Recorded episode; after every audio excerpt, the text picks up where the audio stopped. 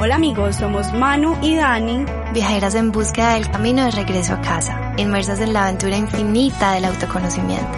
Nos hemos perdido mucho, mucho y muchas veces para encontrarnos y nuestra intención con este podcast es compartirte nuestras experiencias. Experiencias de otros, temas random y otros muy serios. Para acortarte camino o que bueno, por lo menos sepas que no eres el único perdido.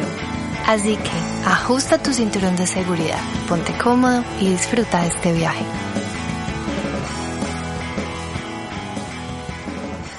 Yo alguna vez tuve una persona que amo profundamente, muy cercana a mí, que tuvo un desorden alimenticio y lo viví de su mano.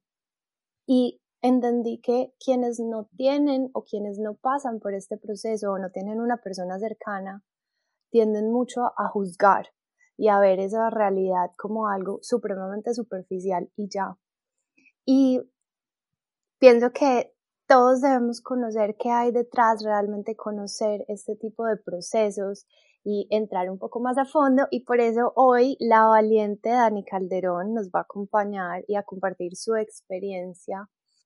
Y Manu, yo quiero agregar que Dani llegó a nuestras vidas a través del curso de Wellness Essentials, en donde tuvimos la oportunidad de compartir con ella y con seres preciosos, y en la que nos dimos cuenta, y yo resalto mucho algo que Dani dijo, y es el poder de la vulnerabilidad, entender que la vulnerabilidad es un regalo. Ese fue como lo que ella nos dijo que fue su mayor aprendizaje y yo estoy totalmente de acuerdo con ella. Entonces, bienvenida Dani, muchísimas gracias por estar aquí. Sabemos de antemano que no es fácil hablar de esto, pero que cada vez que lo hablamos, vamos sanando y soltando un poquito. Entonces, bienvenida.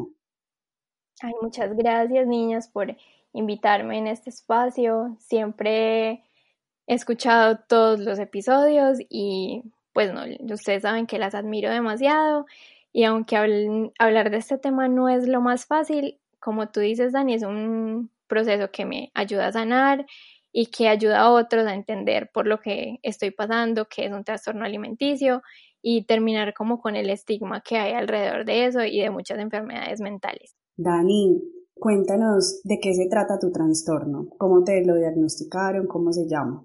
Bueno, mi trastorno se llama anorexia nerviosa. En realidad la anorexia nerviosa se trata de un temor a subir de peso, entonces siempre intentas bajar de peso de la forma menos saludable posible, o sea, eso no importa. Tú restringes alimentos, hay dos tipos, está como el tipo restrictivo y el tipo purgativo.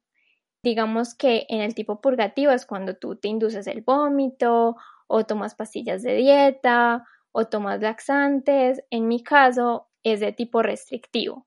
Eso empezó cuando yo estaba como más o menos de 13 años y empezó siendo purgativo porque yo encontré mucha información en internet que me decía cómo bajar de peso básicamente y un montón de dietas y un montón de cosas y yo dije pues ¿qué es esto? Esto me interesa y ahí fue que empecé un camino como casi que sin retorno, pensé en ese entonces.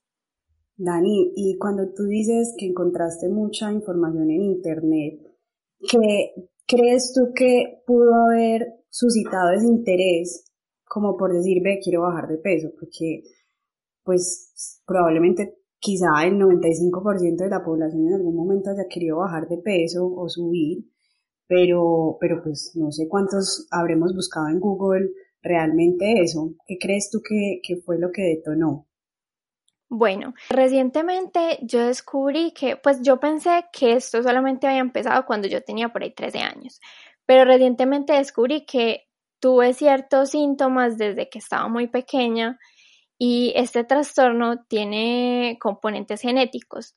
Entonces, digamos, hay ciertas personas que están como más predispuestas a tener estos tipos de trastornos. Yo, desde que estoy muy chiquita, pues como desde que tengo memoria, siempre he sido muy bajita y muy delgada, entonces las personas a mi alrededor siempre hacían comentarios al respecto. Entonces, digamos, en el colegio mis compañeritas querían verme las costillas, querían medirme los brazos, siempre me decían como, ay no, tú tan bajita, tú tan flaquita. Y yo creo que eso me predispuso como a que yo dijera, bueno, toda la vida tengo que cumplir con estas expectativas de, la, de las otras personas, a ser la misma niña chiquita y bajita. Entonces, cuando uno empieza a tener como ciertos cambios en el cuerpo en la adolescencia, que nos pasan a todas, pues yo me asusté y yo dije como, no, pues, ¿qué está pasando con mi cuerpo? Yo no quiero que esto pase. Entonces ahí como que entré un poquito en pánico y dije, no, voy a remediar eso. Entonces yo creo que ahí fue que empezó como todo este, sí, como todo este trastorno muy en serio. Dani, cuando dices remediar, ¿cuáles fueron esas acciones que tomaste para remediar esos cambios? Bueno, digamos que algo que fue súper crucial fue cuando me llegó la menstruación por primera vez. Yo escuché muchos comentarios que me decían, pues, de compañeritas o familiares que me decían como no, una vez que te llegue la menstruación, te empiezan a crecer las caderas, tu cuerpo empieza a ganar peso y yo me asusté, entonces yo empecé, lastimosamente me encontré en internet con páginas que se llaman Proana y Promía, que básicamente son como proanorexia y probulimia y te enseñan cómo restringir, cómo vomitar y todas esas cosas. Afortunadamente ahora ya hay más restricción con esos sitios web, pero anteriormente no. Y digamos que mi uso del Internet no era supervisado de ninguna manera. Entonces yo vi así y dije, hmm, esto se ve como algo que yo puedo hacer. Y otra cosa que me ayudó fue que yo siempre fui como muy sola en el sentido de que mis papás trabajaban, entonces yo en el colegio estaba toda la mañana y después llegaba a la casa y yo estaba sola. Entonces yo si comía o no comía, pues nadie se daba cuenta.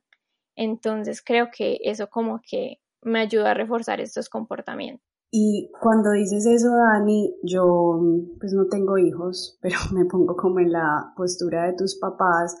Y me gustaría saber también como un ente externo, cómo podríamos personas que no estamos viviendo el trastorno, pero que quizá tengamos un hermano, una hermana, una hija o alguien cercano que pueda tener este trastorno, ¿cómo podemos nosotros como acompañantes darnos cuenta o encender ese tipo de alarmas para decir, bueno, aquí está pasando algo y pues intervenir de manera consciente y apoyar el, el proceso? Claro, sí, pues yo diría que lo principal es como estar muy atentos a los comportamientos alrededor de la comida. Digamos, yo tenía como ciertos, como ciertas manías con la comida que de pronto mis papás como nunca se imaginaron que eso existía, entonces no estuvieron atentos. Por ejemplo, eh, si nos sentábamos a comer por la noche, la forma en como yo partía los alimentos, lo que me demoraba comiendo, es como estar muy atentos en eso y yo creo que también, digamos, en los niños es importante como involucrarlos en el proceso de hacer la comida, hablar de la comida como algo que te nutre y no como algo que hay, de pronto te puede engordar o satanizar ciertos alimentos. Entonces hay que tener mucho cuidado, es como en lo que les decimos sobre todo a los niños respecto a los alimentos porque entonces eso crea una imagen que, digamos, hasta ahora yo estoy batallando con las imágenes que tengo de ciertos alimentos, porque uno crea alimentos prohibidos y alimentos permitidos. Y todo eso es como de la desinformación.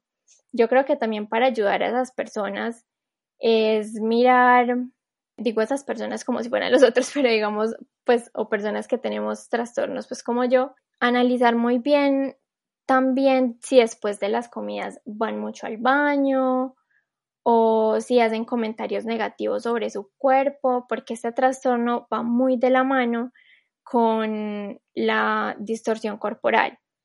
Entonces, estar muy pendientes como si una persona hace constantemente comentarios negativos sobre su cuerpo o dice que quiere cambiar tal cosa, ahí es como, hay como una alarma sonando de la que hay que estar muy pendientes. Dani, y entendiendo, listo, para aquellos que están afuera puedan identificarlo, pero yo que estoy escuchando este podcast, ¿cómo podría identificar que estoy cayendo, digamos, como en el trastorno, ¿cierto? Como que estoy empezando a entrar, cuáles son los pensamientos más recurrentes, las reacciones, lo de la distorsión, ¿cómo sería esa, ese botón de alarma para mí? Bueno, digamos que en mi caso, por mucho tiempo yo me negué a que tenía un trastorno. ¿Por qué? Porque todos en algún momento de la vida hemos tenido algo de nuestro cuerpo que queremos cambiar. Yo creo que eso es algo normal en todo ser humano, algo que de pronto no nos gusta. Así sea la forma de la nariz, el pelo, cualquier cosa, uno dice como, ay no, ojalá fuera de otra forma. Y eso yo creo que es normal.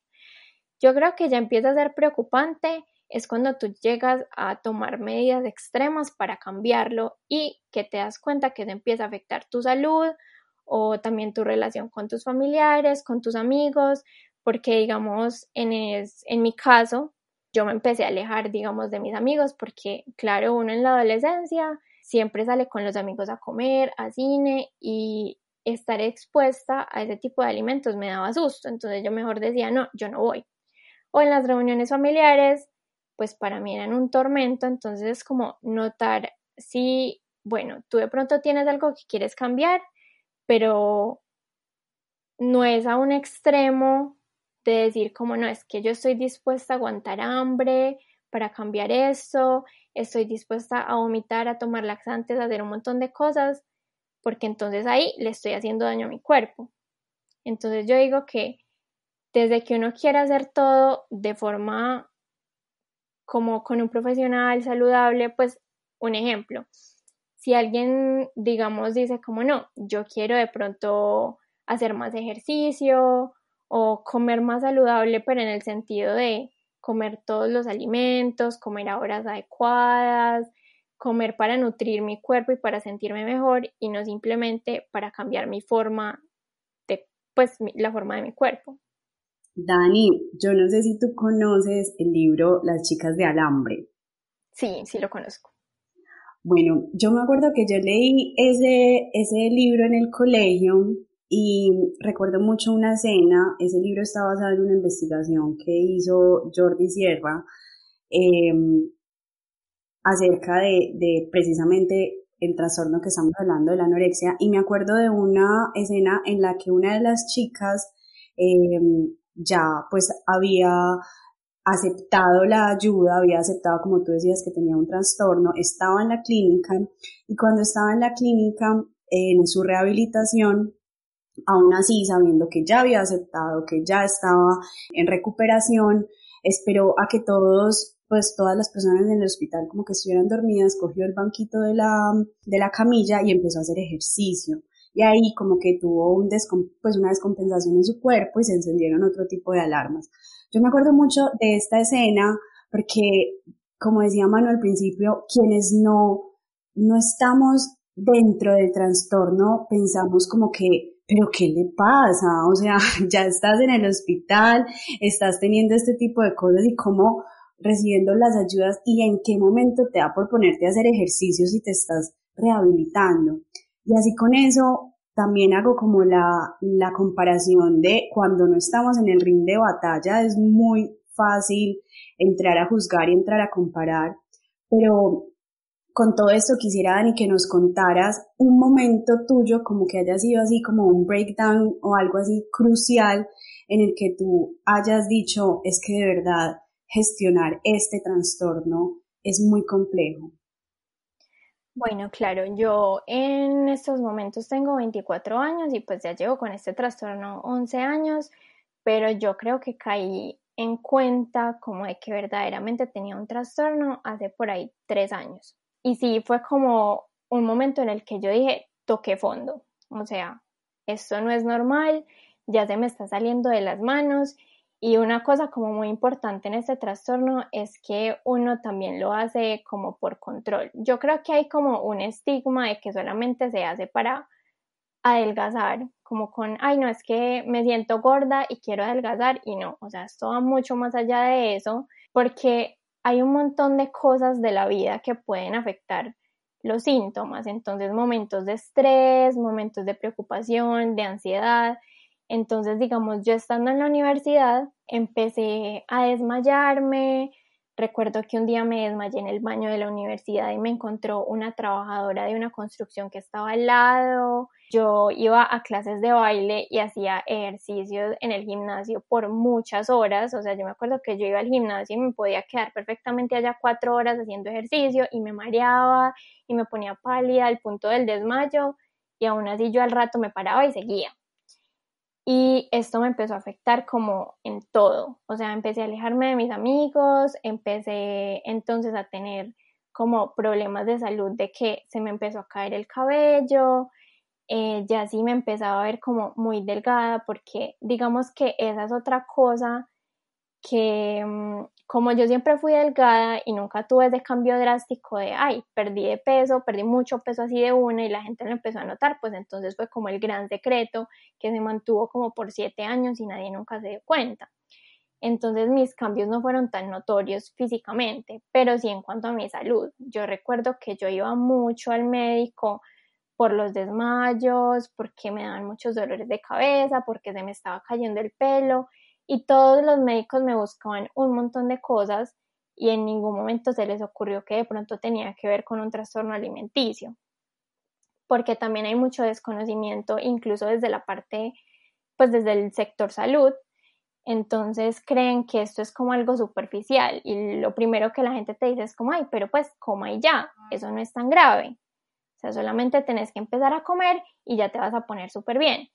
Y en realidad no es tan fácil porque son digamos, comportamientos que uno lleva cultivando desde hace tantos años que cambiarlos es muy difícil. Entonces yo sí tuve un momento en el que me hospitalizaron em, y recuerdo que me dijeron como, ay, tú has perdido mucho peso en, en, pues en un espacio de tiempo muy cortico y eso no es normal y aparte tenía como varios ganglios inflamados en todo el cuerpo y empezaron a buscarme como enfermedades terminales.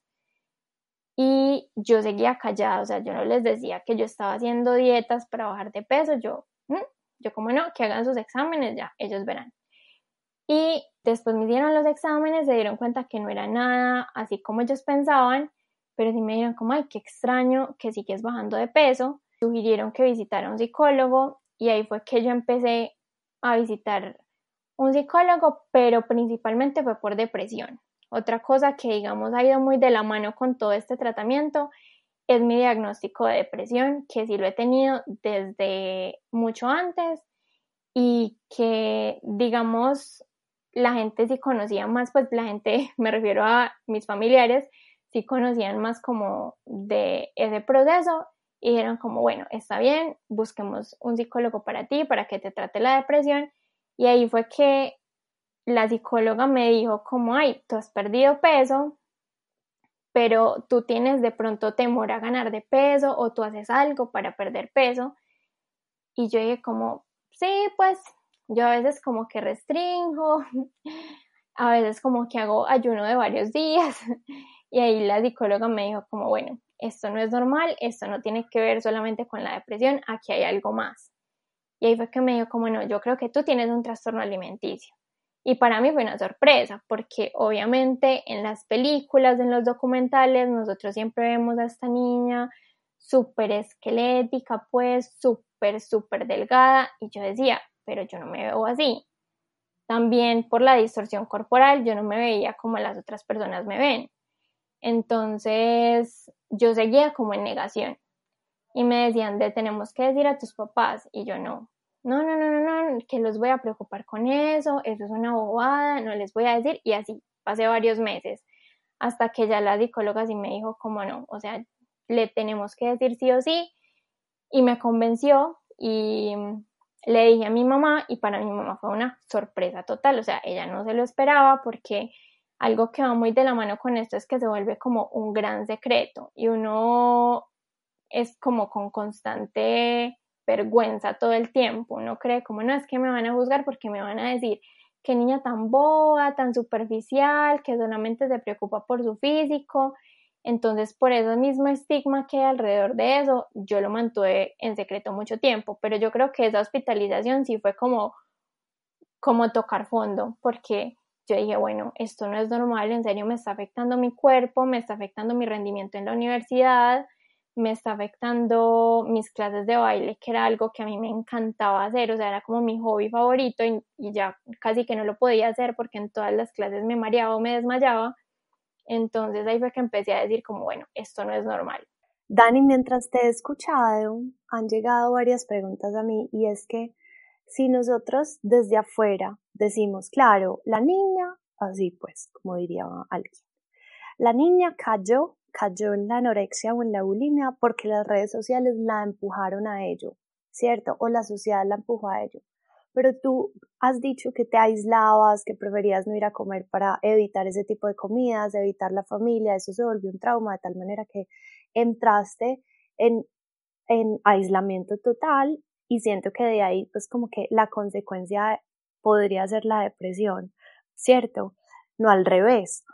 Pero ¿Tú cómo lo sientes? Como desde la biodescodificación, por ejemplo, que siempre nos dicen, esto se desata producto de una emoción, independiente de todo lo que pase afuera, sí empezamos a grabar programas, pero hay algo mucho más profundo que es lo que desata este tipo de trastornos.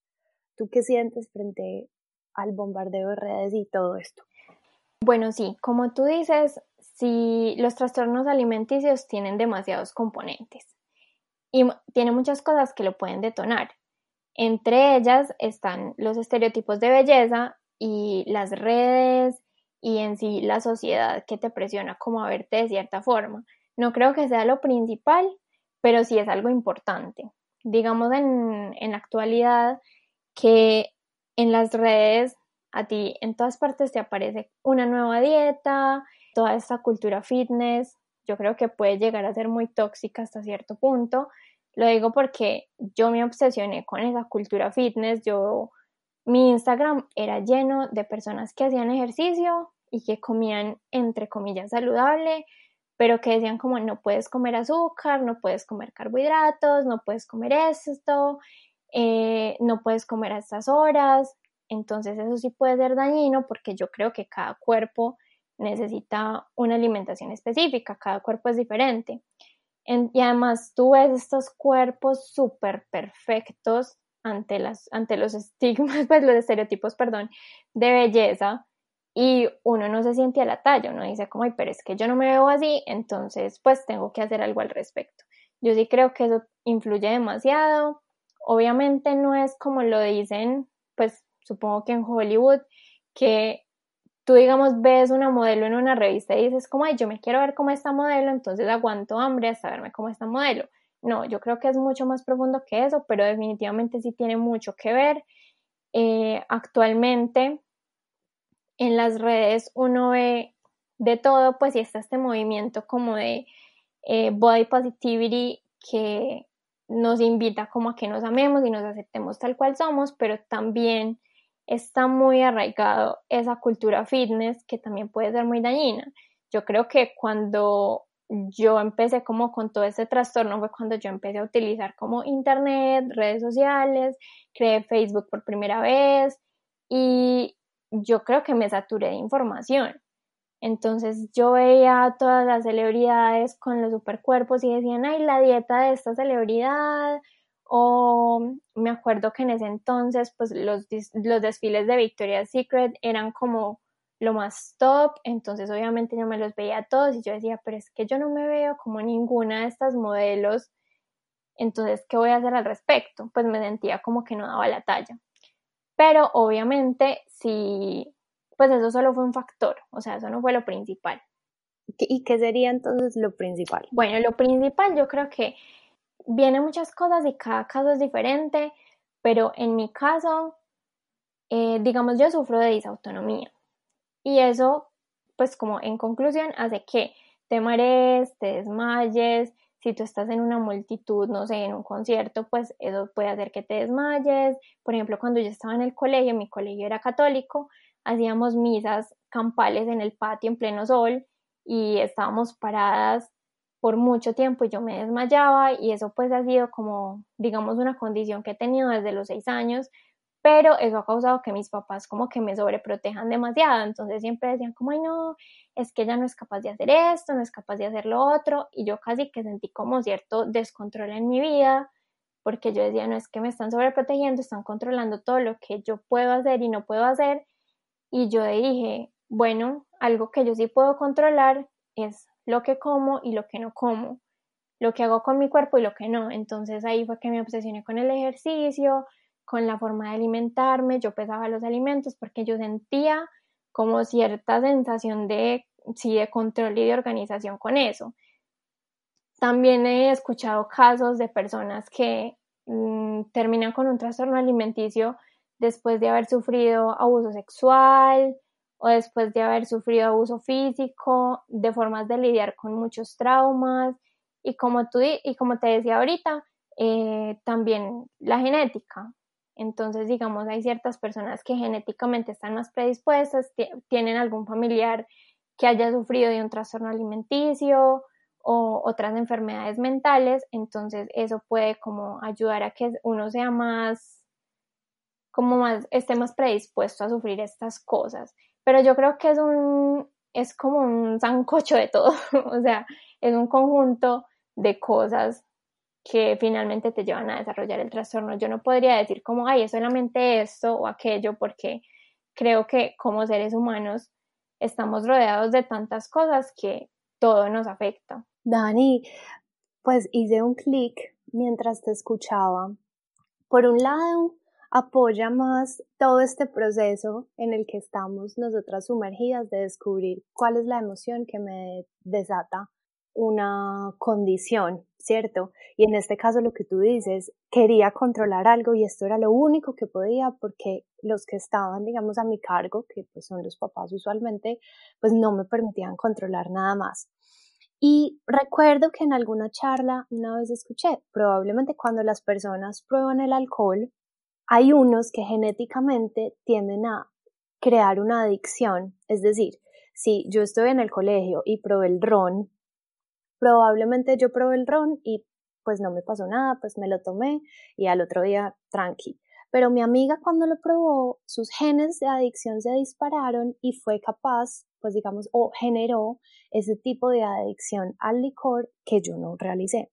Y esto se los cuento porque también pensaba, claro, esta es una condición que finalmente yo en algún momento, pues yo Manuela tal vez dije como, ay, yo también quiero ese cuerpo divino, pero en ningún momento se me ocurrió dejar de comer, en ningún momento, pues o acudir a otros elementos.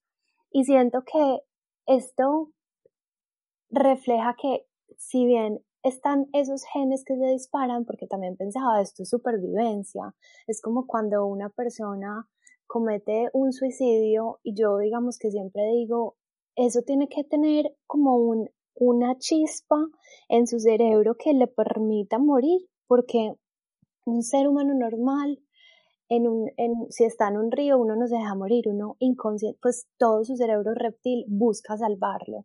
Entonces, digamos que acá es un acto que va en contra de la supervivencia, por lo tanto, hay algo que está ocurriendo dentro de tu cerebro que te está llevando por este camino y ni siquiera te lo deja ver.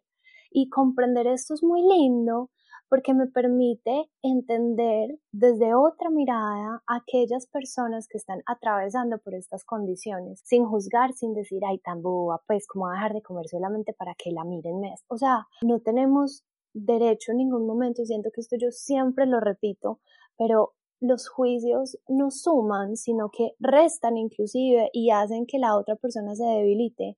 Y acá, Dani, quisiera preguntarte, ¿tú cómo habrías querido o cómo quisieras que las personas de alguna manera te abracen? O sea, ¿qué necesita una persona que está pasando por este trastorno para sentirse apoyada y tranquila y como empezar a subir escalones? Claro que sí. Bueno, primero quiero decir que esa comparación que hiciste con las adicciones es muy certera porque, digamos, actualmente yo estoy en tratamiento y esa es una de las formas que mi psiquiatra explica los trastornos alimenticios que son muy similares a una adicción. Digamos, en mi caso, yo tuve familiares que fueron adictos a alguna sustancia, entonces eso yo creo que tuvo mucho que ver como a que yo desarrollara este trastorno. En cuanto a lo que me preguntas de de cómo sentirme abrazada o apoyada, yo creo que lo más importante es como escuchar y como tú dices, sin juzgar. Digamos, yo por mucho tiempo me quedé callada porque yo pensaba que iba a recibir como una reacción negativa, que me iban a decir como no, es que esta niña tan boba, pero cuando uno se siente escuchado desde un punto de vista, pues que no te están juzgando, que no te están criticando, que en realidad quieren informarse del tema. Digamos, actualmente yo estoy rodeada de personas que me dicen como, bueno, explícame cómo ayudarte y qué puedo hacer.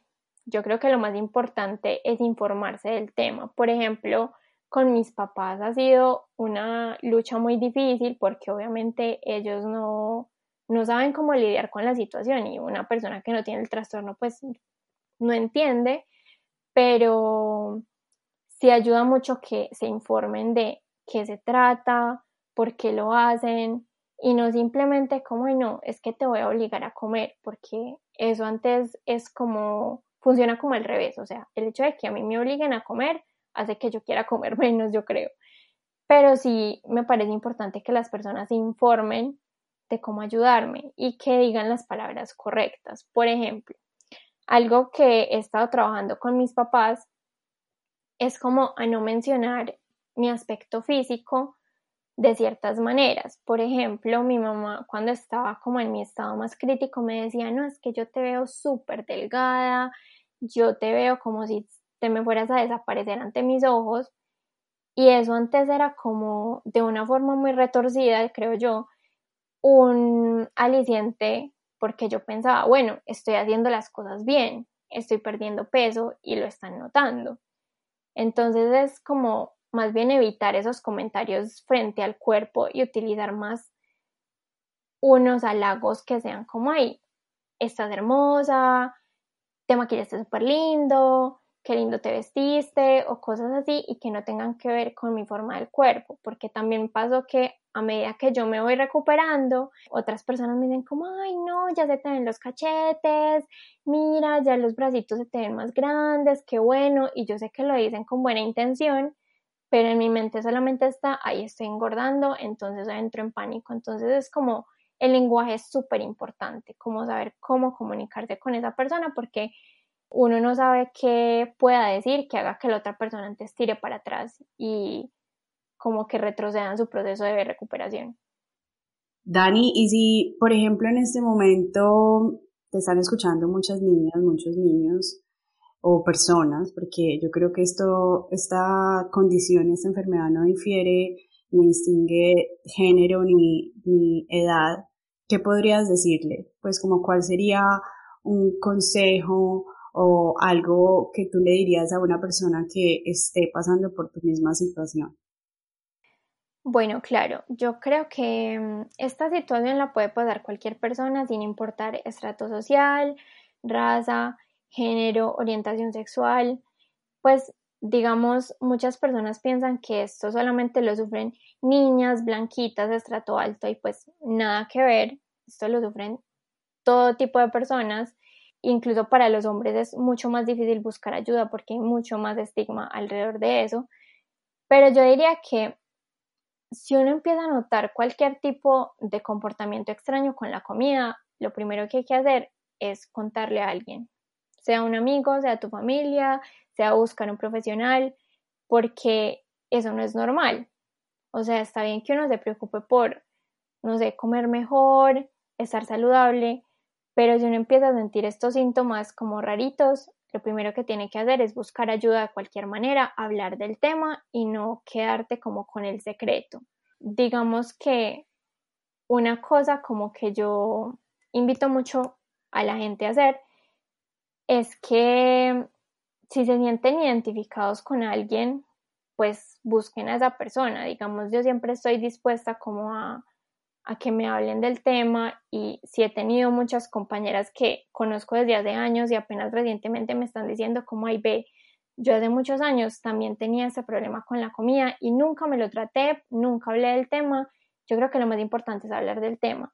Otra cosa que pasa mucho es que uno nunca se siente lo suficientemente enfermo y esto suena como extraño, pero yo me negaba a que tenía un trastorno y a buscar ayuda porque yo decía, no, es que yo no peso tanto, yo no peso X peso o yo no me veo así, entonces yo no estoy tan grave como para buscar ayuda, yo no necesito ayuda. Algo que mm, cuando empecé mi tratamiento, em, como que me retrocedió mucho en el proceso, fue que yo no me sentía merecedora de esa ayuda. Yo decía, mis papás están haciendo esa inversión tan grande de pagar psiquiatra, nutricionista, y yo no siento que lo merezca porque es que no, es que esto no es tan grave. Yo digo que no importa si uno no esté bajo de peso, porque incluso hay personas con sobrepeso que sufren anorexia.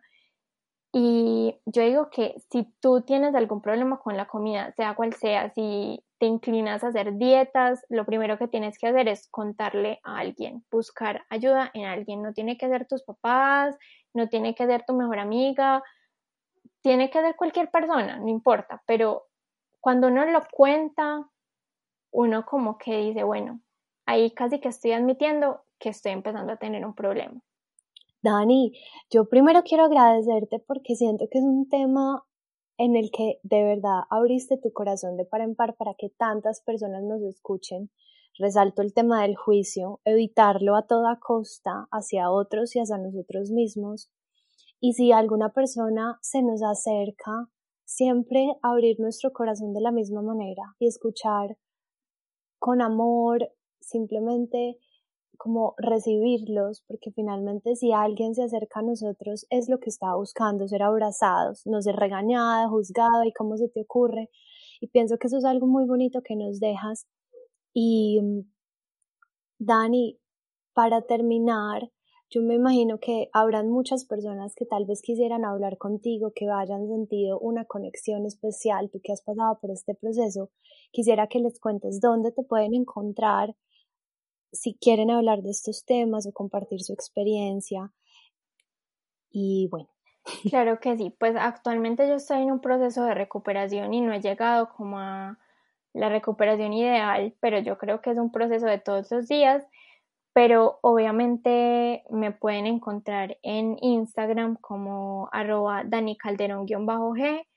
Yo estoy dispuesta a recibir todos los mensajes, a escuchar todas las personas que quieran hablar conmigo del tema, porque pues, no sé, siento que si pasé por esto, tengo un propósito más grande y es como al menos escuchar a otras personas que se sientan identificadas conmigo, con lo que estoy pasando, porque sé que no es fácil. Muchas gracias, muchas gracias, de verdad otra vez infinitas. Yo siento que um, esto nos invita nuevamente a ser cada vez más responsables con lo que decimos, con lo que hacemos, a recordar que siempre podemos pedir ayuda, siempre se puede alzar la manito y siempre va a haber alguien que nos abrace y nos acompañe. Entonces, muchas gracias a todos por estar acá. Recordar el, la empatía, recordar el saber que ponernos en la posición del otro es súper importante para no generar juicios, para abrazar, para acompañar, para entender que en este proceso todos llegamos al final juntos, no separados. Abrazarnos en este cambio porque cada uno está viviendo su propia batalla, cada uno está viviendo su propio proceso.